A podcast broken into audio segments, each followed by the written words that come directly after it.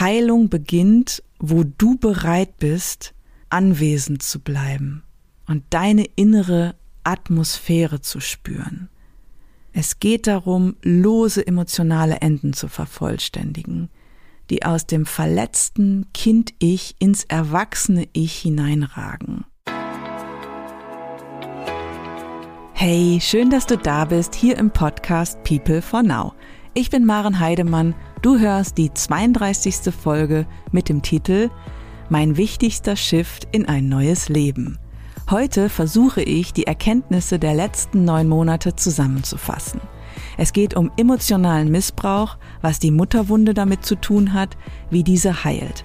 Außerdem geht es um einen Erwachensmoment im Hamburger Freibad und um die bedingungslose Liebe, die mich plötzlich fand. Viel Freude beim Zuhören.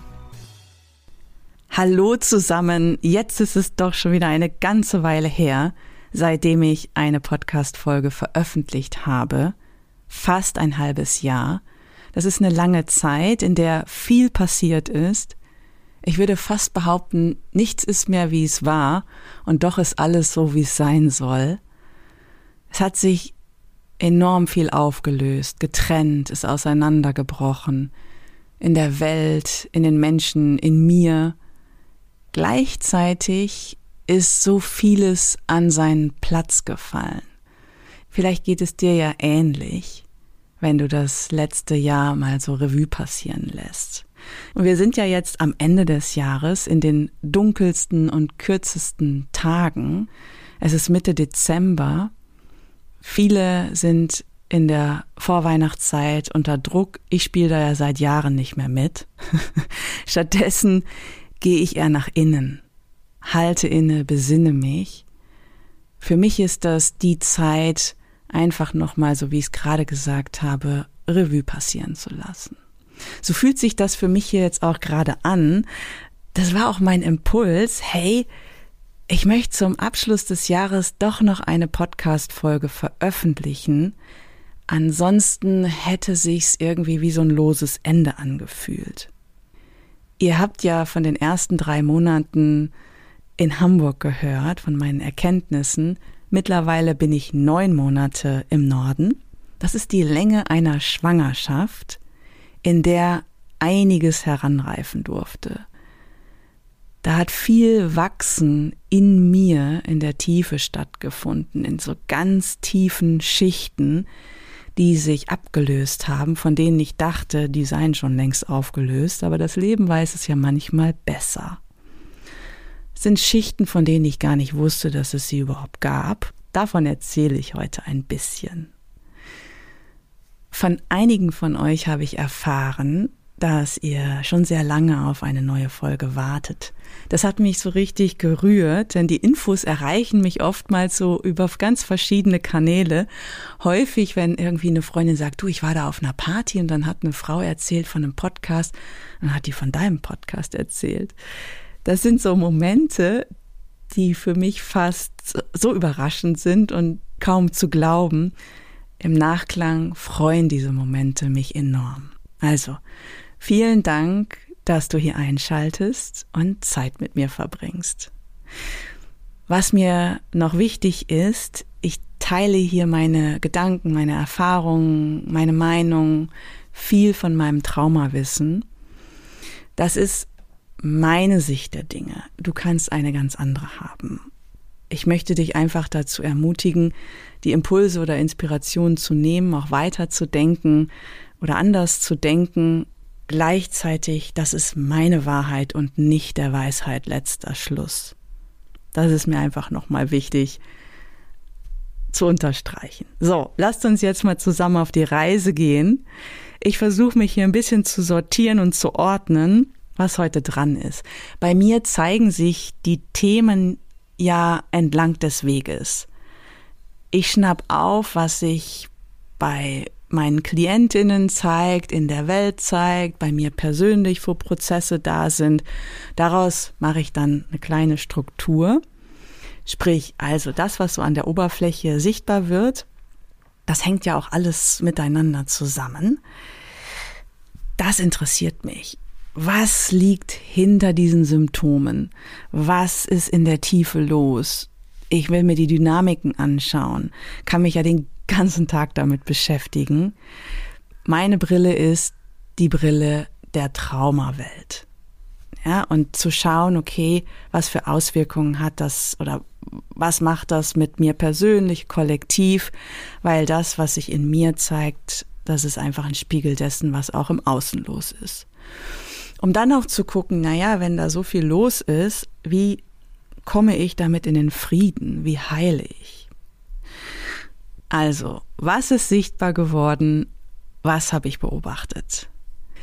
In den letzten Wochen hatte ich einige Frauen in der Einzelarbeit, die sich total ärgerten, schimpften, sich Luft machten, wie wenig andere doch Verantwortung übernehmen, dass sie viel alleine machen müssen, andere unterstützen, andere ernähren, zwar energetisch, finanziell und auch sonst, was ich gut verstehe.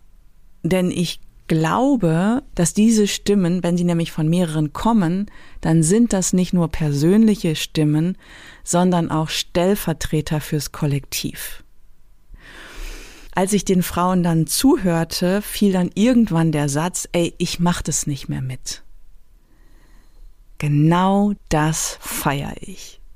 Diese Reaktion braucht es nämlich, damit sich was ändert. Dieses Schimpfen oder im Opfermodus sein ist so eine Sache. Ich will das nicht mehr, ich mache das nicht mehr mit, ist was anderes. Und für mich eine ganz heiße Spur. Das ist für mich eine Möglichkeit, weiter einzuhaken. Denn darin steckt eine Energie, die wir in der Traumaarbeit Protest nennen, und diesen Protest brauchen wir, um aus Mustern auszusteigen.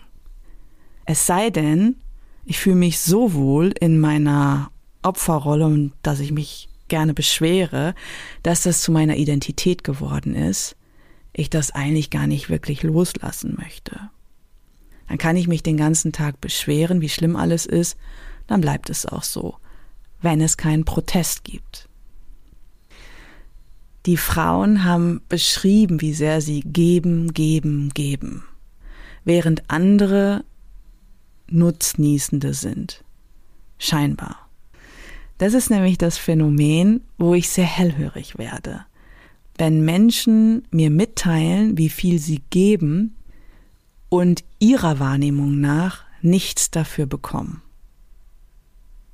Vor ein paar Wochen hatte ich eine junge Führungskraft vor mir, die emotional total aufgelöst war, weil sie nach Jahren des Einsatzes immer noch nicht die Anerkennung bekommen hat aus ihrer Chefetage, die sie sich gewünscht hat. Dabei würde sie sich so reinhängen, für alle Sorge tragen, sich kümmern und, und, und. Geben, geben, geben und nichts dafür bekommen. Ist das wahr? Ich kenne diese Dynamik selbst sehr gut, habe mich jahrelang selbst in so einem Retterinnenmodus befunden, und zwar im ganz großen Stil. Da komme ich später nochmal dazu. Das ist aber der Grund, warum ich mir heute anmaße, mein Mitgefühl für die Frauen etwas zurückzunehmen und die Frage zu stellen, hör mal, was hast du denn davon, wenn du dich so reinhängst, andere umsorgst, dich bei anderen reinlehnst, die Verantwortung für sie übernimmst. Möglicherweise ist das grenzüberschreitend, übergriffig. Diese Dynamik ist sehr weit verbreitet unter Frauen, meiner Wahrnehmung nach. Disclaimer, mir ist bewusst, dass wir mehr Geschlechter haben als Frauen und Männer. In diesem Fall muss ich explizit auf Frauen und weiblich gelesene Menschen eingehen, denn diese Dynamik, um die es geht, die dahinter liegt, entfacht sich an Frauen. Dazu später aber mehr. Aus meiner Perspektive ist das so. Die Frauen geben, um selbst etwas zu bekommen. Es ist nur ziemlich gut versteckt und verdeckt. Tatsächlich ist das unangenehm, denn wenn ich andere umsorge, damit ich mich besser fühle, dann nennt sich das emotionaler Missbrauch. Mein Ausbilder Larry Heller aus der Traumaarbeit würde das niemals so hart sagen. Er wäre viel wertschätzender, würde von Bewältigungsmechanismen sprechen statt emotionalem Missbrauch. Ich bin an dieser Stelle nicht so für diesen Schonwaschgang zu haben, denn ehrlich gesagt braucht es mal klare Worte, wofür Frauen auch verantwortlich sind. Wir sind nicht nur Opfer, sondern auch Täterinnen. Nochmal, ich spreche darüber erstens, weil ich selbst als Kind Opfer von jahrelangem emotionalen Missbrauch war, wie so viele, viele andere Menschen auch. Zweitens, weil ich dadurch die Manipulationsstrategien gelernt habe, selbst lange Zeit Täterin war, oft unbewusst. Beziehungsweise wir sprechen ja über Bewältigungsstrategien. Diese Dynamiken muss man auch erstmal selbst sehen und verstehen können. Vor einigen Jahren habe ich geschafft, mich beruflich als Retterin und Täterin zurückzunehmen bin aber in diesem Jahr nochmal privat damit konfrontiert gewesen. Kurz zurück zu den Frauen, die sagen, ich mache das nicht mehr mit. Da ist dieser Protest, diese heiße Spur, da bricht was auf. Ich frage dann gern nach, ja, was willst du denn nicht mehr mitmachen? Kannst du mehr dazu sagen? Ja, anderen alles hinterherzutragen, Verantwortung zu übernehmen wenn ich die Frage stelle, was hast du denn davon, wenn du andere in der Form rettest, dich bei ihnen reinlehnst? Dann ist erstmal Pause, Stille, Schlucken, ups. An der Stelle habe ich viel Verständnis, weil ich es selbst gemacht habe in alle Richtungen. Vor einigen Jahren habe ich gesagt, ey, ich mache das nicht mehr mit, ich habe keinen Bock mehr auf den Boys Club in der Automobilindustrie. Die will ich nicht mehr retten. Was meint ihr, hatte ich davon, als ich täglich mit Menschen in Vorstandsetagen der Automobilindustrie unterwegs war? Einer von ihnen, mit dem ich wirklich sehr gerne gearbeitet habe, rief mich eine ganze Zeit lang morgens um sieben Uhr an, um zu reflektieren, in den Austausch zu gehen. Jedes Mal, wenn er auf dem Weg war von seinem Wohnort rein nach München, klingelte bei mir das Telefon.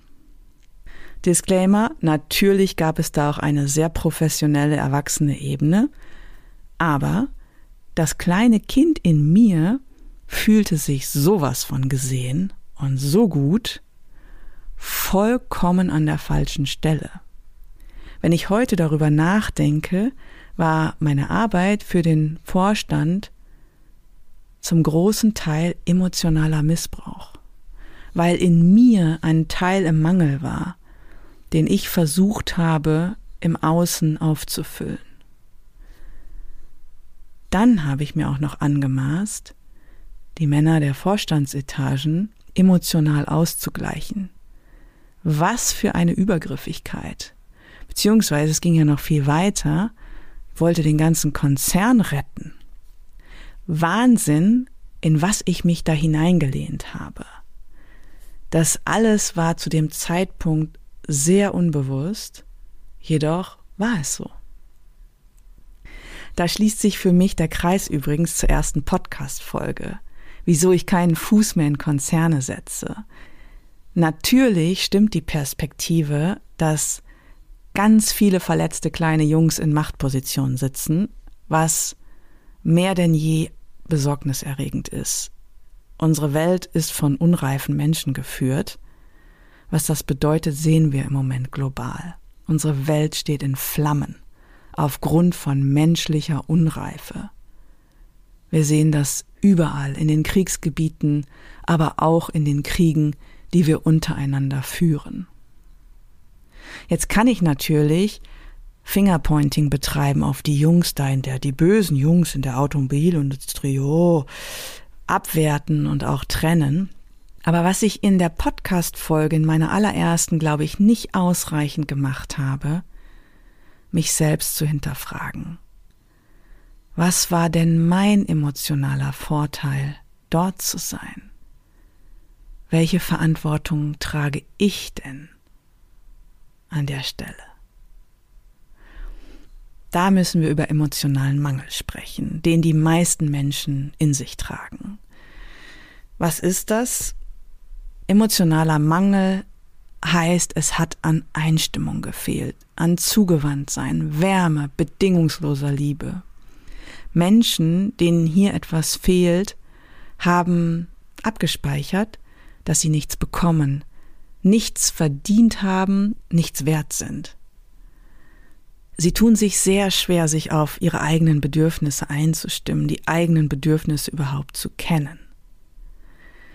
Viele Menschen sind dann für andere da, weil sie gelernt haben, in ihrem Dilemma, ich krieg hier nichts, dass das klug ist, wenn ich die Bedürfnisse anderer bediene und mich dabei vernachlässige.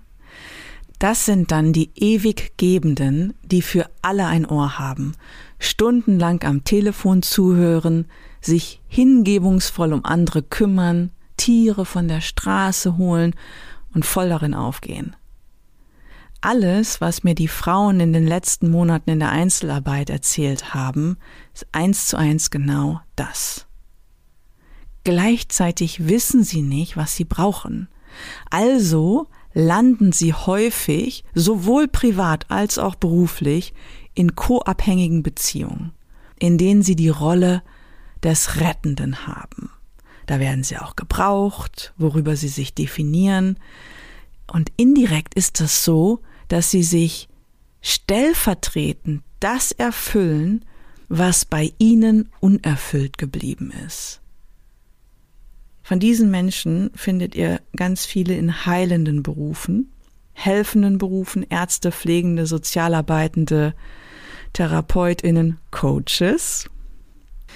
Dadurch, dass sie geben, sich und ihre Bedürfnisse aber gar nicht kennen, sind sie übrigens höchst gefährdet für Burnout.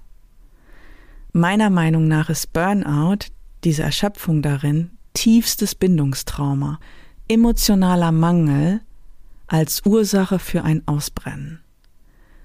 Weil Menschen sich im Außen abrackern, um die Liebe zu bekommen, die sie nie bekommen haben. Was ist nun die Ursache dafür? In der Psychologie nennen wir das Mutterwunde. Die Wurzeln hierfür sind ganz, ganz früh zu finden, in den ersten beiden Lebensjahren.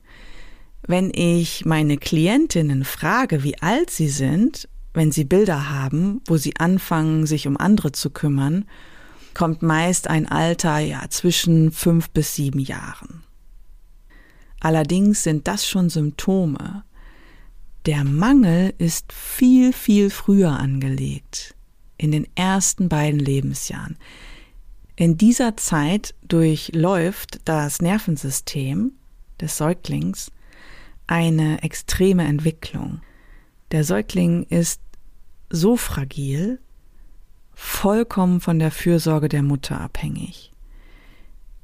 In dieser Zeit wird der Säugling reguliert durch Blickkontakt, Hautkontakt, Berührung, Geborgenheit, sprich Nahrung für Körper und Psyche auf eine liebevolle Weise, ein gesundes Eingestimmtsein.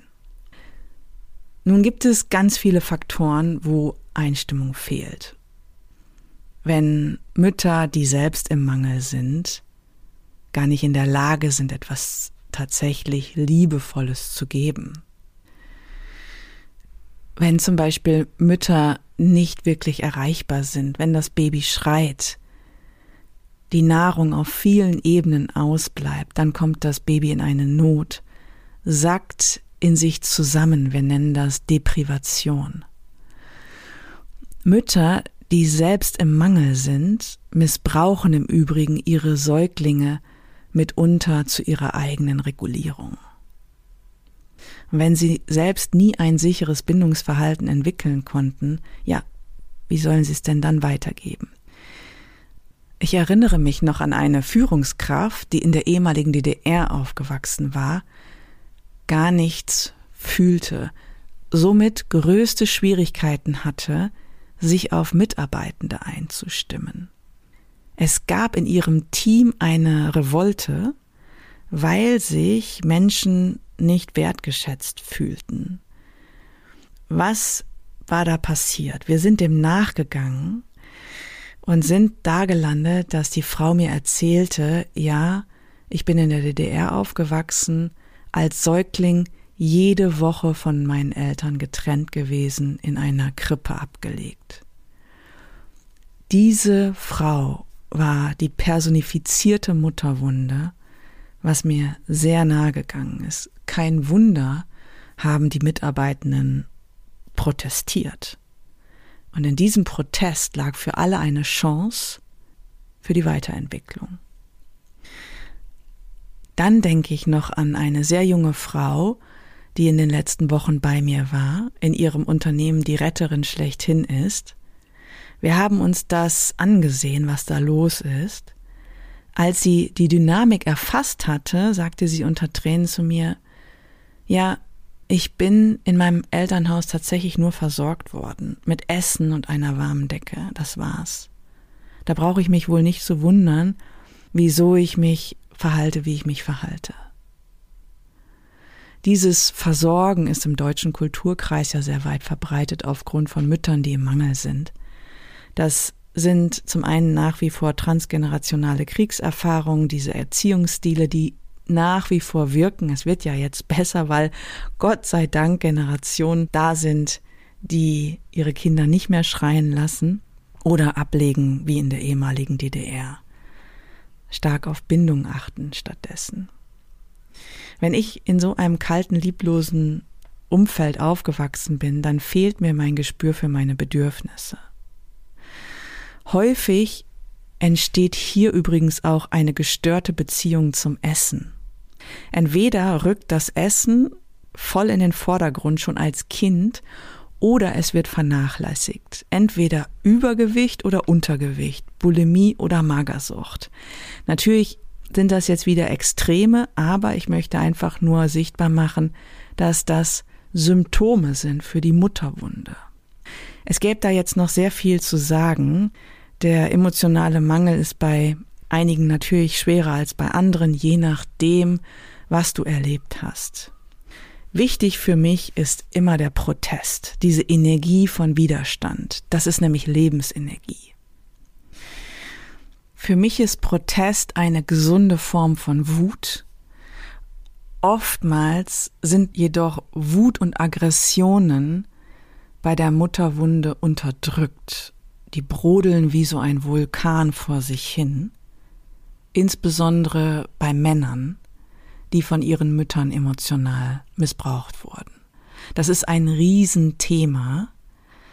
Entweder die Menschen sacken in sich zusammen, was ich gerade schon beschrieben habe, diese Depression, Deprivation, oder sie entwickeln einen Hass, der nach außen gehen kann, insbesondere gegen Frauen. An dieser Stelle möchte ich nur kurz darauf eingehen, dass der Hass von Menschen in der Welt, den wir gerade überall sehen, möglicherweise auch auf emotionalen Missbrauch durch Mütter zurückzuführen ist. Ich lehne mich sogar so weit aus dem Fenster, dass ich die Hypothese bilde, wenn sich Menschen, die Kinder gebären, liebevoll einstimmen können, und es werden immer mehr, weil sie gut mit sich und ihren Emotionen, ihrem Körper verbunden sind, gibt es weniger Kriege in der Welt. Wenn du dich als Frau, als Mensch um dich kümmerst, ist das die wichtigste Friedensarbeit, die du für die Welt tun kannst. Für mich hat das persönliche ganz werden, heil werden, immer eine kollektive Auswirkung. Das ist jetzt alles ein bisschen vereinfacht dargestellt, aber wenn ich das auf die Essenz runterbreche, dann liegt der Schlüssel zum Frieden im Bewusstsein der Menschheit und im Körper der Frau. Also, ihr lieben Menschen, insbesondere Frauen da draußen, die ihr euch beschwert, nur für andere zu sorgen, ist das wahr, dass du ein Opfer bist? Oder hast du vielleicht etwas davon? Das ist tatsächlich bitter zu erkennen. Denn, wie gesagt, ich bin auch mittendrin gewesen, habe das Spiel in alle Richtungen in der Konzernwelt und auch in meiner privaten Beziehungswelt gespielt. Interessant ist bei mir, im Privaten habe ich mehr die Opferrolle eingenommen, um mich retten zu lassen. Es fanden sich immer ganz wundervolle Menschen, die dann das Gegenstück waren und dann auch in diesem Rettermodus aufgegangen sind. Das findet sich dann ja immer ganz gerne. Im Business habe ich die Retterin gemacht, die gleichzeitig auch zur Tat geschritten ist. Das ist unangenehm einzugestehen, da ist viel Scham. Aber nur so geht es, ehrlich zu sein, sich mutig aus der Dunkelheit heraus zu zeigen. Heute ist es bei mir etwas anders, wobei ich in den letzten neun Monaten erfahren durfte, dass ich noch nicht ganz frei war. Auf tiefsten Schichten hat sich mir etwas präsentiert, was ich so nicht bewusst gesehen hatte. In der letzten Podcast-Folge habe ich ja schon davon erzählt, wie ich drei Monate lang eine feminine Organisation in Hamburg unterstützt habe. Als ich gesehen habe, dass für mich dort einiges nicht ganz stimmt, wäre ich normalerweise in die Retterinnenrolle voll eingestiegen. Es war für mich so schwer, das sein zu lassen, zu sehen, was schief läuft, keine Verantwortung zu übernehmen, solange ich auch nicht gefragt werde, nicht übergriffig zu sein, die Verantwortung bei denen zu lassen, wo sie hingehört. Das war für mich extrem anstrengend, weil es gegen meine Prägung lief, gegen das, was sich durch meine Mutterwunde entwickelt hatte. Stattdessen bin ich meinem Bedürfnis gefolgt, auszusteigen, das Ganze zu beenden. Das war aus Sicht meiner Mutterwunde das Beste, was ich für mich habe tun können. Danach geschah etwas, das ich so nicht habe kommen sehen. Eine langjährige Beziehung, die mir sehr sicher erschien, hatte sich erfüllt. Es war eine sehr bewusste Verbindung, dennoch hatte sich das Thema Mutterwunde hierin versteckt. Das war uns teils bewusst, teils unbewusst. Es gab nämlich dann irgendwann den Moment von Protest, auf bestimmte Dynamiken keine Lust mehr zu haben, zu bemerken, dass das zu Ende ist. Diese Protestenergie war notwendig, um etwas zu wandeln, beziehungsweise ganz aufzulösen, sich einzugestehen, das ist vorbei. Fakt ist, eine leise Spur von Mutterwunde wollte auf einer ganz tiefen Ebene geheilt werden. Ja, wie heile ich denn eine Mutterwunde? Zunächst einmal geht es darum, die äußere Suche nach innen zu verlagern. Natürlich ist es auch wichtig, sich an der Stelle helfen zu lassen. Andere, die nicht identifiziert sind, können mehr sehen. Die Frage auch zu beantworten, was habe ich denn als Erwachsene dazu beigetragen, meine Mutterwunde nicht heilen zu lassen? Wofür dient mir das? Meistens geht es darum, noch immer die unerfüllte Liebe der Mutter zu wollen, auf ganz tiefen Schichten, emotional wie körperlich, um dann an dem Punkt, an dieser inneren Leerstelle nachzureifen. Wenn ich protestiere und sage, hey, so geht es nicht mehr weiter. Dafür braucht es aus meiner Sicht eine weibliche Begleitung, mit der eventuell auch Körperkontakt und Berührung möglich sein können. Der Körper ist im Heilungsprozess essentiell, weil sich im Nervensystem die Emotionen abgelagert haben. Mich persönlich unterstützt seit über zehn Jahren, das habe ich hier auch schon mehrfach erzählt, das freie Tanzen. In diesem Jahr ist bei mir noch das Kundalini-Yoga hinzugekommen, was auf allen Ebenen die Lebensenergie bewegt. Körperlich, mental, emotional, energetisch. Mit dem emotionalen Vervollständigen und auch der Körperarbeit geht es darum, mir selbst Raum zu geben, mich zu befreien, die Verantwortung für schmerzhafte Gefühle wie Mangel und Wertlosigkeit, die aus der Mutterwunde resultieren, anzunehmen und zu übernehmen.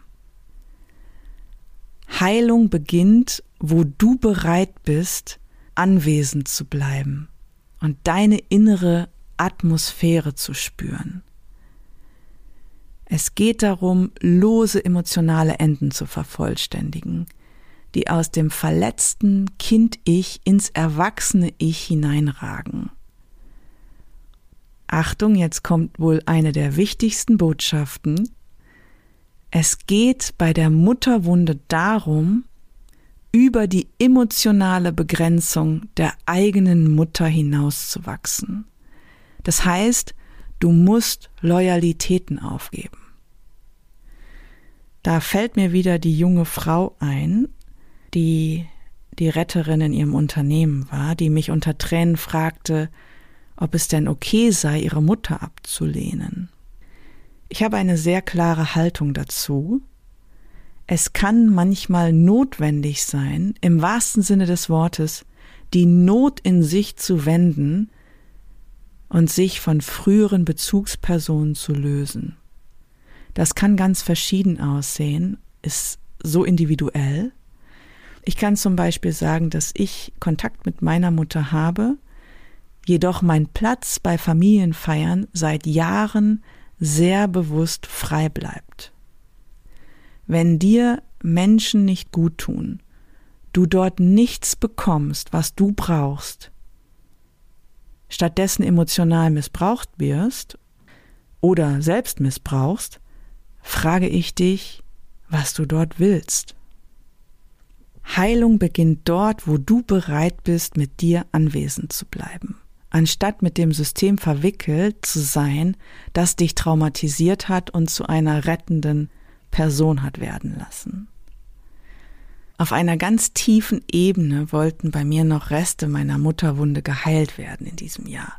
Das Spannende darin war, dass während der Heilung etwas passierte, was besonders war. Nun muss ich gleich vorausschicken, dass Abschied nehmen aus der Beziehung, von der ich gerade schon sprach, war schmerzhaft, jedoch in Liebe. Hätte meine Mutterwunde noch gewirkt, wären ganz sicher Vorwürfe aller ich habe doch so viel in diese Beziehung reingegeben und das gemacht und jenes gemacht und jetzt oh, jetzt stehe ich hier. Das Gegenteil war der Fall. Ich war frei von Vorwürfen, da war nichts. Von diesem Platz aus hatte ich nach einiger Zeit den Impuls, noch einmal in Kontakt zu gehen, mich verletzlich, offen und voller Liebe zu zeigen. Es war mein Bedürfnis, meine Vulnerabilität sichtbar zu machen. Das machen Kinder übrigens auch. Sie gehen ja mit ganz offenem Herzen auf Menschen zu. Wenn es dann keine Einstimmung von dem Gegenüber gibt, von ihren Bezugspersonen sie Zurückweisung erfahren und das regelmäßig, beginnen der Mangel, die Verletzung und die Mutterwunde. Nun bin ich aber erwachsen und gestalte meine Beziehungen sowohl privat als auch beruflich mittlerweile so, wie sie für mich gut sind. Es war ein warmer Sommertag, als ich meine Nachricht an den Menschen schickte. Ich war im Schwimmbad. Allein, dass ich über die Mutterwunde hinausgegangen war, frei von Erwartungen, überhaupt nicht im Mangel, keine Vorwürfe, stattdessen in der Liebe war, spürte ich schon, dass etwas in mir heilte. Ich schickte die Nachricht ab, ging ins Wasser. Als ich dann zurückkehrte, war eine Antwort da. Ich las die Nachricht und es kam wie ein Blitz von Erkenntnis, der durch meinen ganzen Körper durchschoss. Plötzlich zogen sich Vorhänge auf, riesengroße Vorhänge. Ich wurde wie sehend und war ganz körperlich erschüttert. Genau das hat es gebraucht. Denn ich bin in dem Moment aus einer Illusion aufgewacht, die noch da war. Auf tiefster Ebene hatte ich offensichtlich unbewusst immer noch gehofft, etwas zu bekommen. Die Antwort, die ich erhielt, war jedoch null eingestimmt auf die Liebe, die ich gesendet hatte. Mein Gegenüber war wo ganz anders.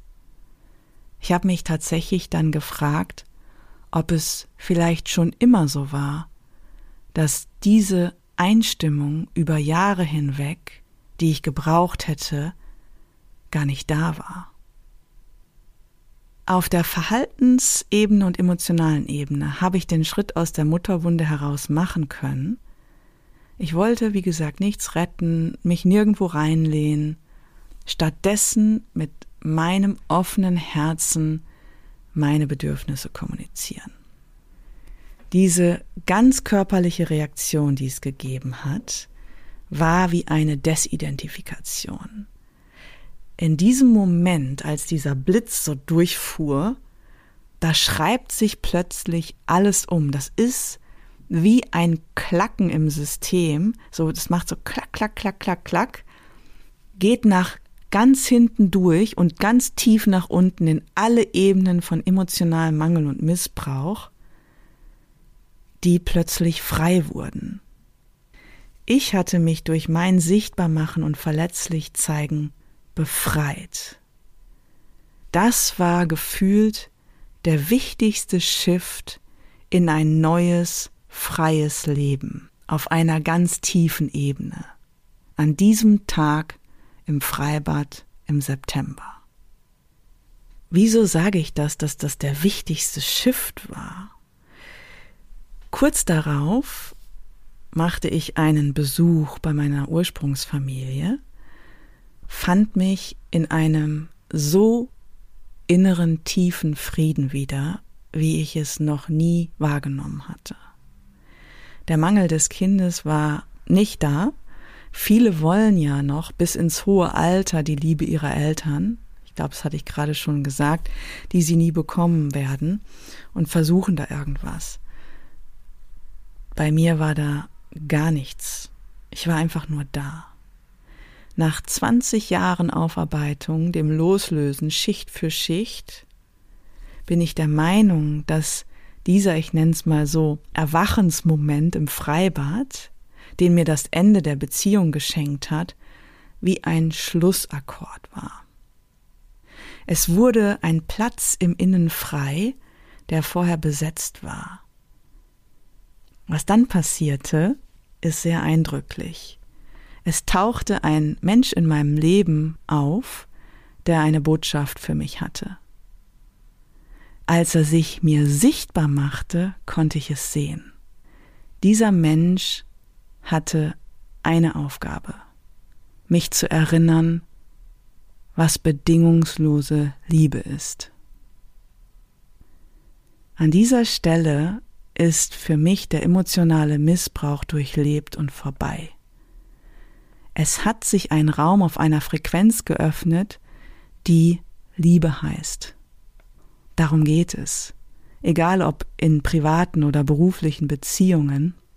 Mit wem verbindest du dich, wo du frei bist und frei bleibst, wo du nichts retten musst oder manipulierst, damit du etwas bekommst deinen emotionalen Mangel kompensierst. An der Stelle muss ich lächeln, denn eine von mir sehr geschätzte Frau, die ich noch aus dem Studium kenne, die diesen Podcast auch hört, Grüße gehen raus, sagte nach der letzten Podcast-Folge zu mir, Maren, ich hätte schwören können, du gehst wegen der Liebe nach Hamburg. Ich antwortete, nein, ich bin in Hamburg, um wieder inspiriert zu werden, neue Menschen zu treffen, Gleichgesinnte, in den visionären Austausch gehen zu können. Und natürlich wegen der Nordsee. Als ich das sagte, habe ich es nicht besser gewusst. Aber jetzt kann ich sagen, Simone, du hattest recht.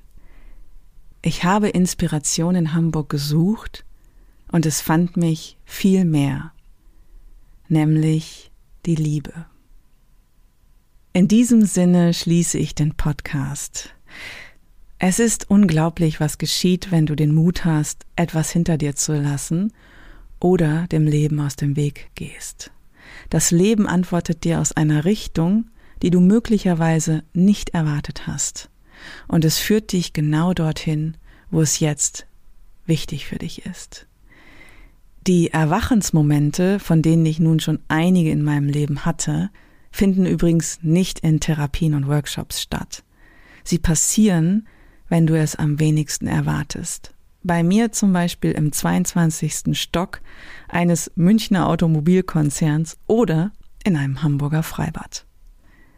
Ich wünsche dir sehr, dass du den Mut hast, deinen Protest und inneren Lebensimpuls zu folgen. Es lohnt sich. So mag ich dir ein paar Impulsfragen mitgeben. Bist du von deiner Mutter ausreichend genährt worden? Kennst du die Rolle des Rettenden? Übernimmst du gern Verantwortung für andere, gibst und umsorgst, ohne selbst etwas zu brauchen? Wie geht es dir damit? Was hast du davon? Spürst du einen Protest in dir? Wenn ja, an welcher Stelle möchtest du etwas lösen? Wo möchtest du inneren Frieden finden. Das war's schon wieder für heute. Schön, dass du eingeschaltet hast und mit mir Zeit verbracht hast. Wenn du an weiteren Folgen interessiert bist, folge mir bei Spotify, indem du die Glocke aktivierst oder bei iTunes, indem du auf den Folgen-Button drückst. Der Podcast erscheint frei von Terminen immer dann, wenn ich etwas zu sagen habe. Weitere Informationen findest du unter www.peoplefornow.com. Lass uns in Verbindung bleiben und die Welt gemeinsam wandeln. Es fängt bei dir an.